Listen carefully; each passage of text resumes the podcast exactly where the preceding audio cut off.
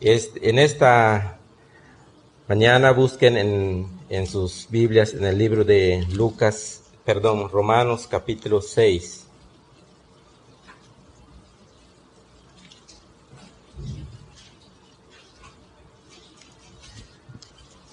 Libro de Romanos capítulo 6, donde estuvo leyendo nuestro hermano. Dice aquí el versículo 1. ¿Qué pues diremos? ¿Perseveraremos en el pecado para que la gracia abunde? Pablo responde y dice, en ninguna manera, porque los que hemos muerto al pecado, ¿cómo viviremos aún en él? Es Qué interesante es, verá, la palabra de Dios es muy importante para cada uno de nosotros. Somos instruidos en un andar de una manera piadosa, según Dios nos guía de acuerdo al poder del Espíritu Santo. Entonces lo que vemos aquí que Pablo está diciendo, que el creyente verdadero, no puede vivir, llevar dos vidas. Decir amar a Dios y amar al mundo. Es imposible. Porque amar al mundo es amar al pecado. Seguir el mundo es seguir el pecado.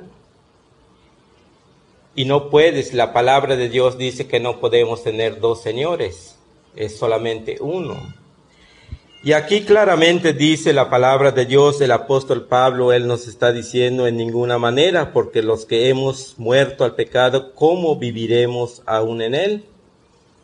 Sí, así es.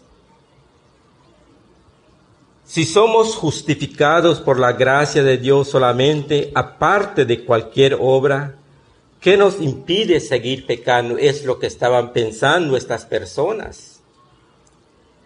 Estas personas, ellos estaban pensando que ellos estaban en pecado, ellos estaban muertos en sus delitos y pecados, y la gracia llegó a ellos. Entonces ellos pensaron, entonces pequemos más para que la gracia abunde más. Pero no es así, no es, no es así. Por eso Pablo, él dice en ninguna manera, no podemos, verá, llevar dos tipos de vida delante de Dios. San Pablo, él dijo en 2 de Corintios capítulo 6, versículo 14, que, que la luz y las tinieblas no pueden unirse. Todos aquellos que hemos muerto al pecado, estamos en luz.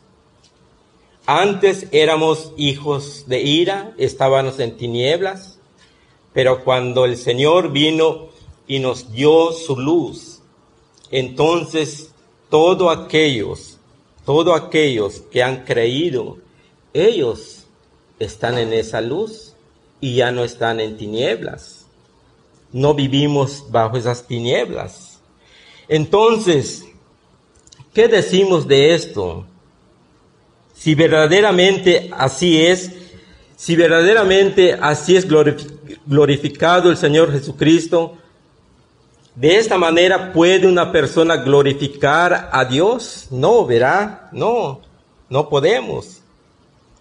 El pecado no es la causa de la glorificación de la gracia de Dios. No es. No puede dar gloria a Dios el pecado. El pecado es la causa solamente de la ira y el juicio de Dios para todo, para todo hombre. Vemos que la palabra de Dios nos dice que cuando el pecado entró, ¿puedo tomar este, esta?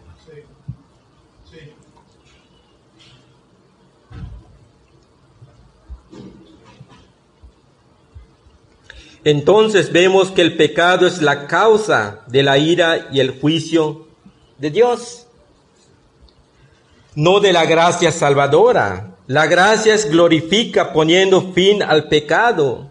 La gracia de Cristo nos ayuda, nos fortalece a dejar el pecado siempre.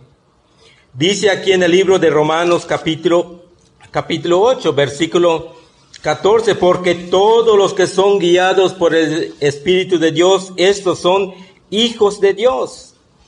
Somos guiados, ¿verdad? Y todos aquellos que son guiados por el Espíritu de Dios no pueden seguir el pecado. Esto no quiere decir que ya no tenemos pecado. Hay una gran lucha entre, entre el creyente. Hay dos, dos estamos, está el viejo hombre y la nueva naturaleza, el hombre nuevo. Entonces ahí está esta gran lucha que sostenemos. Pero vemos que siempre somos fortalecidos para salir adelante, no por nuestros propios méritos, sino por la gracia de Dios que está en nosotros. Ese es el que nos ayuda para seguir entonces Pablo le responde y dice, no, de ninguna manera no pueden ustedes seguir de esta manera. ¿En qué sentido estamos muertos al pecado? No estamos libres de sus influencias. No estamos libres. Estamos viviendo en un mundo lleno de pecado, lleno de maldad. Mucho menos estamos libres de sus efectos no estamos libres de sus efectos. Pablo dice en el libro de Efesios, verá que el enemigo es, él está lanzando dardos, verá, como distraer al, creyente, distraerlo. Entonces vemos, dice Romanos capítulo 7, versículo 24. Pablo él dice, miserable de mí, ¿quién me librará de este cuerpo de muerte? Él dice, él reconoce, verá, su condición y él dice, miserable de mí, ¿quién puede, quién puede ayudarme? Cristo, verá, él, él solamente, él puede ayudarnos. Él pudo entender y ver su condición que por sí mismo no puede salir adelante, sino es Dios quien va a ayudarlo, quien lo va a guiarlo y quien lo va a librarlo de ese lugar. Nuestro Señor Jesucristo nos enseñó, enseñó a sus discípulos a orar. Él dijo, perdona nuestros pecados. Él nos enseñó, verá, él mismo dijo a sus discípulos, Lucas 11:4. Allá vemos cómo él dijo estas palabras, perdona nuestros pecados. No estamos libres del pecado. No estamos libres.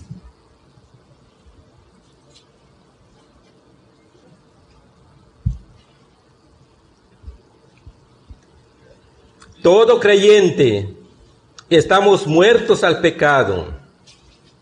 Sí, todo creyente está muerto al pecado. ¿Qué es esto? Estamos muertos a su pena, a su culpabilidad, a la ley, la ley no puede condenarte, el pecado no puede condenarnos más, no puede. Es lo que está diciendo el apóstol Pablo siempre aquí en el libro de Romanos capítulo 8, versículo 33. ¿Quién acusará a los escogidos de Dios? Dios es el que justifica. Y dice versículo 39, ni lo alto, ni lo profundo, ni ninguna otra cosa creada nos podrá separar del amor de Dios, que es en Cristo Jesús, Señor nuestro. Vemos las bendiciones, ¿verdad?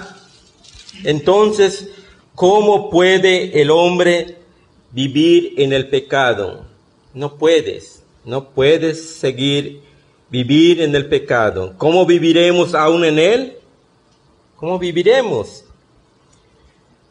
El gozo del creyente no es el pecado. El gozo del creyente no es este mundo. El gozo del creyente que tiene es ser como Cristo, es ser como Él es y no como del mundo. Dice en primera de Juan, primera de Juan apóstol.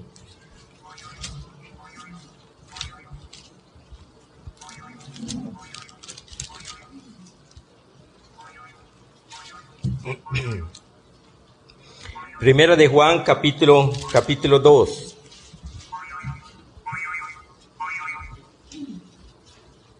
versículo 15 y 16.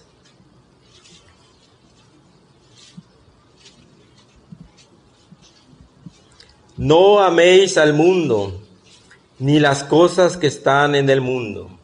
Es Juan, verá, él nos enseña, nos exhorta, no améis el mundo, ni las cosas que están en el mundo. Si alguno ama al mundo, dice, el amor del Padre no está en él. El amor del Padre no está en él. Porque todo lo que hay en el mundo, los deseos de la carne, los deseos de los ojos y la vanagloria de la vida no proviene del Padre, sino del mundo. Todas estas cosas, verá, el mundo es contrario a las cosas de Dios, a las cosas de nuestro Señor Jesucristo. Entonces, el gozo del creyente tiene que ser como el del Señor Jesucristo y no como el de este mundo en que vivimos. Volvemos nuevamente a Romanos capítulo 6. Pablo dice en ninguna manera, porque los que hemos muerto al pecado, ¿cómo viviremos aún en él? Versículo 3 y 4. ¿O no sabéis que todos los que hemos sido bautizados en Cristo Jesús hemos sido bautizados en su muerte? Ahora vemos que Pablo, él toma lo que es el bautismo la santificación del creyente descansa en la misma en el mismo fundamento de la justicia, la unión con Cristo.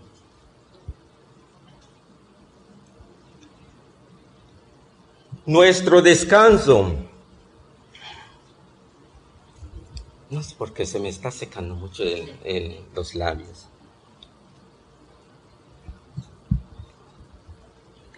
El descanso del creyente es solamente Cristo. Es Cristo. En Él descansamos, en Él reposamos. No reposamos en nuestras obras, no reposamos en nuestra justicia, sino solamente reposamos en lo que Él ha hecho a favor de su pueblo. Y todo aquel que está confiando o está descansando en sus propias obras o en su propia justicia, está yendo en un camino equivocado. No es el camino correcto. Entonces vemos que el creyente está unido con Cristo. Ah, por esa razón vemos que aquí, o no sabéis que todo lo que es, los que hemos sido bautizados en Cristo Jesús, hemos sido bautizados en su muerte, porque somos sepultados juntamente con Él para muerte por el bautismo, a fin de que como Cristo resucitó de los muertos por la gloria del Padre, así también nosotros andemos en vida nueva. Es un andar, verá, en vida nueva. Es novedad nueva. Es la nueva naturaleza que Cristo da. Es el nuevo hombre. Andar en ello. Aquí está hablando del bautismo, es de la unión con Cristo. El creyente está unido con Cristo. Y cuando el creyente está unido con Cristo, nadie, absolutamente nadie puede separarte de Él. Nadie, absolutamente. Venga lo que venga, venga pruebas, nada nos podrá separar del amor de Cristo. Somos bautizados juntamente con Cristo. Hay una unión verdadera con el Señor Jesucristo. Desde ese momento vemos que la iglesia queda unido al Señor Jesucristo. Y ahora no dependo de mí mismo, dependemos de Él, como hijos de Dios. Hay esta unión verdadera con Él, es que es la vida eterna. Somos unidos por el Espíritu de Dios en la que somos realmente uno con Cristo. Somos uno con Cristo Jesús. Somos bautizados en agua, es lo que dice la palabra de Dios. ¿Cuál es el significado de nuestro bautismo? Tiene un significado, ¿verdad? Es que confesamos.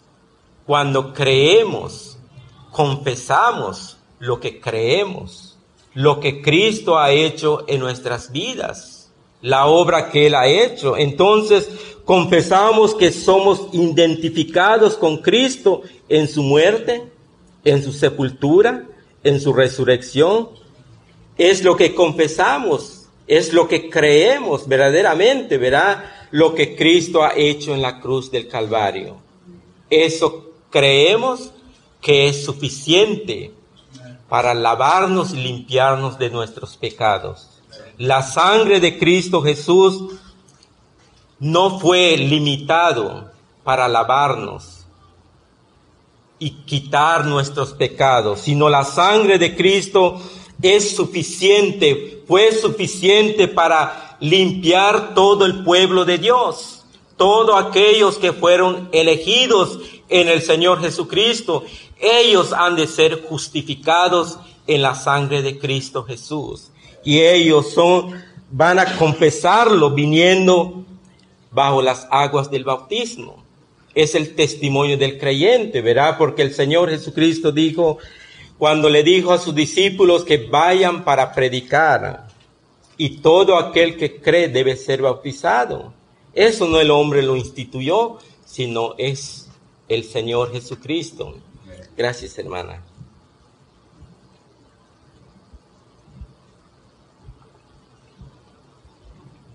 Entonces vemos que cuando somos bautizados, confesamos la muerte de Cristo y su sepultura y su resurrección. Y todos los creyentes resucitamos para andar como nuevas criaturas en Él. Resucitamos para, para andar, somos nuevas criaturas en Él. Dice en segunda de Corintios. Segunda de Corintios en su capítulo 5, versículo 17 dice, de modo que si alguno está en Cristo, nueva criatura es. Las cosas viejas pasaron, he aquí todas son hechas nuevas. Esto no es obra del hombre. Esta es obra de nuestro Señor que hace. Es la obra que Él hace en la vida de, de un pecador. Tenemos muertos en delitos y pecados y Él es el que nos da esa vida para andar en Él, en nuestro Señor Jesucristo. Y por esa razón Pablo está diciendo que pues diremos, perseveraremos en el pecado para que la gracia abunde. ¿Cómo puede, verá, abundar la gracia donde está el pecado? No puede. No puede, pero sin embargo, cuando llega la gracia, da vida y el hombre entonces sigue, sigue esa vida nueva, en novedad nueva hacia Dios, hacia nuestro Señor Jesucristo. Entonces vemos que Pablo está diciendo, nueva criatura somos, con un nuevo corazón, nuevos principios y una nueva vida para seguir a Cristo, andar en Cristo. Dice el libro de Filipenses, el libro de Filipenses capítulo 3. Tenemos allá lo que Pablo dice, ¿verdad? Es, es un seguir a Cristo. Filipenses capítulo 3, versículo 8. Dice de esta manera, y ciertamente aún estimo todas las cosas como pérdida por la excelencia del conocimiento de Cristo Jesús, mi Señor, por amor del cual lo he perdido todo y lo tengo por basura para ganar a Cristo. Ese es el propósito, ¿verdad? Del creyente. Es seguir adelante y no desmayar. Seguir adelante. El, el tema o el propósito del creyente no es yo creí ayer y hasta allá, sino el propósito del creyente creí ayer, creo hoy, quiero creer mañana, quiero seguir a Cristo mañana. Hoy lo estoy, ayer lo seguí, hoy lo sigo, quiero seguir mañana en Él. Quiero descansar en Él también mañana. Esa es la nueva vida del creyente, ¿verdad? Es lo que está diciendo Pablo. Vuelvo nuevamente en Romanos capítulo 6. Entonces, versículos, versículo 5. Porque si fuimos plantados juntamente con Él en la semejanza de su muerte, así también lo seremos en la de su resurrección.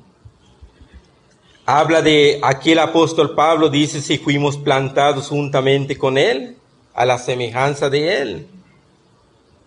la persona no, no permanece dentro del agua, sino que se levanta, así como Cristo Jesús, Él resucitó. Cuando Él murió en la cruz del Calvario, verá, vemos que su cuerpo fue bajado y fue puesto en un sepulcro. Entonces Él resucitó. Él no se quedó en ese lugar, en ese sepulcro. Él resucitó y así como Él resucitó, también su pueblo resucitó juntamente con Él para vida nueva. Esta es la nueva naturaleza que nuestro Señor Jesucristo nos da. Entonces, esto es ser semejante a Él, semejante a nuestro Señor Jesucristo. Versículo 6. Sabiendo esto, que nuestro viejo hombre fue crucificado juntamente con él, para que el cuerpo del pecado sea destruido a fin de que no sirvamos más al pecado.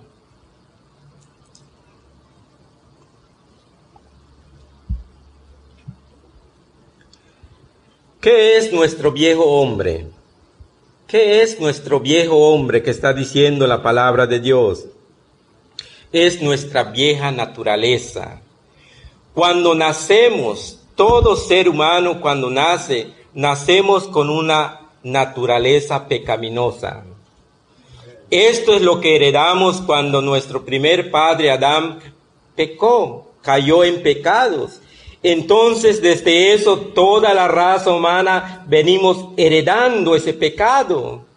Una persona por más bien que trate de comportarse en este mundo, siempre tiene ese pecado y necesita ser justificado en la sangre de nuestro Señor Jesucristo.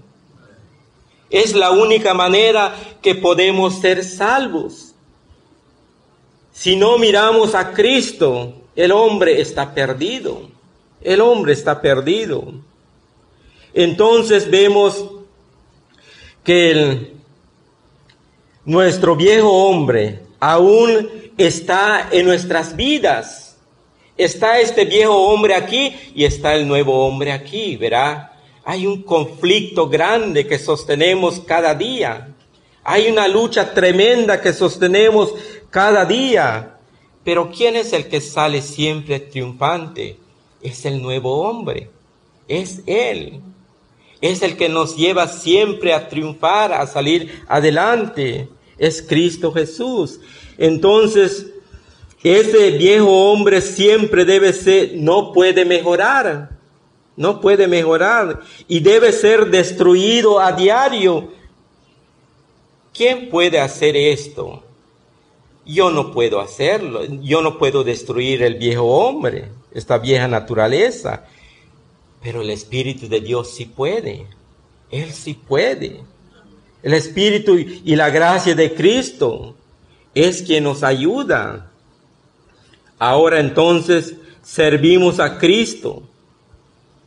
Servimos a Cristo y no estamos sirviendo al pecado.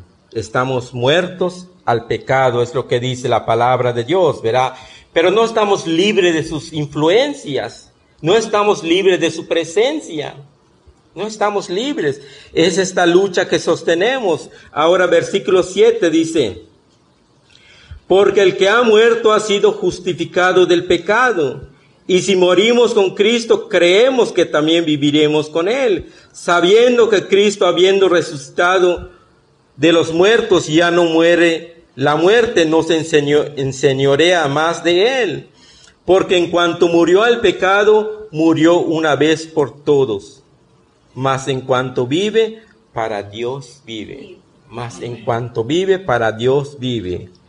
Una vez que el creyente se identifica con Cristo en su muerte, tiene una esperanza segura. ¿Cuál es tu esperanza si has creído? Tu única esperanza es Cristo. Pablo dijo él, puesto los ojos en Jesús, el autor y consumador de la fe.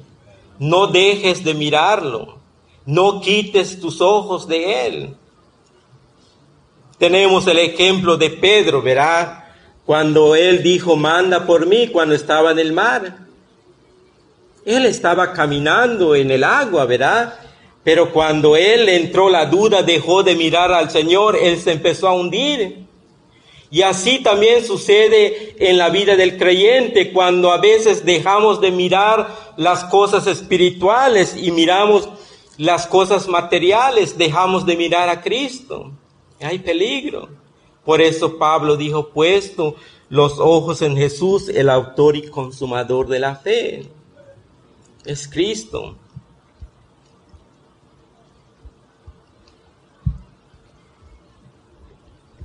El momento que dejemos de mirarlo, hay peligro. Pero el creyente, el creyente verdadero, no quita los ojos de él, no quita. Él sabe que Él es su capitán. Él sabe que lo está guiando en esa batalla que sostenemos. Y si Él salió triunfante con sus enemigos, Él también nos hará salir adelante, triunfantes, todo su pueblo. Entonces, vemos que el creyente se identifica con Cristo en su muerte y tiene una esperanza segura. Un día, cuando Cristo venga, un día le veremos. Un día su pueblo le verá cara a cara y un día será llevado su pueblo donde Él está. El Señor Jesucristo, Él dijo, voy pues a preparar lugar para que donde yo esté vosotros estéis. Esta es mi esperanza, esta es tu esperanza también. Cada uno de aquellos que hemos creído. Y estas son palabras seguras, son segurísimas para el pueblo de Dios. El hombre puede engañarte, pero la palabra de Dios no puede mentir. Palabra fiel y digna, verás lo que dice su palabra.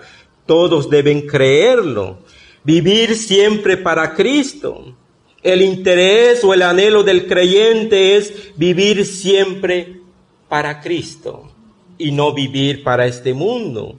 Por esa razón dice la palabra de Dios que hemos muerto, hemos muerto al pecado. Sí, hemos muerto. Cristo es el que ha hecho esa obra y no es el hombre. Cristo habiendo resucitado de los muertos, Él ya no puede morir nunca más. Él ya no va a morir por segunda vez. Él con una sola muerte, Él terminó la obra que Dios el Padre le dio para hacer. Es lo que dice en el libro de Hebreos, ¿verdad? Dice en el libro de Hebreos que con un solo sacrificio hizo perfecto a los santificados, a aquellos que Dios el Padre le entregó en las manos de su Hijo. Ellos son justificados en la sangre de Cristo.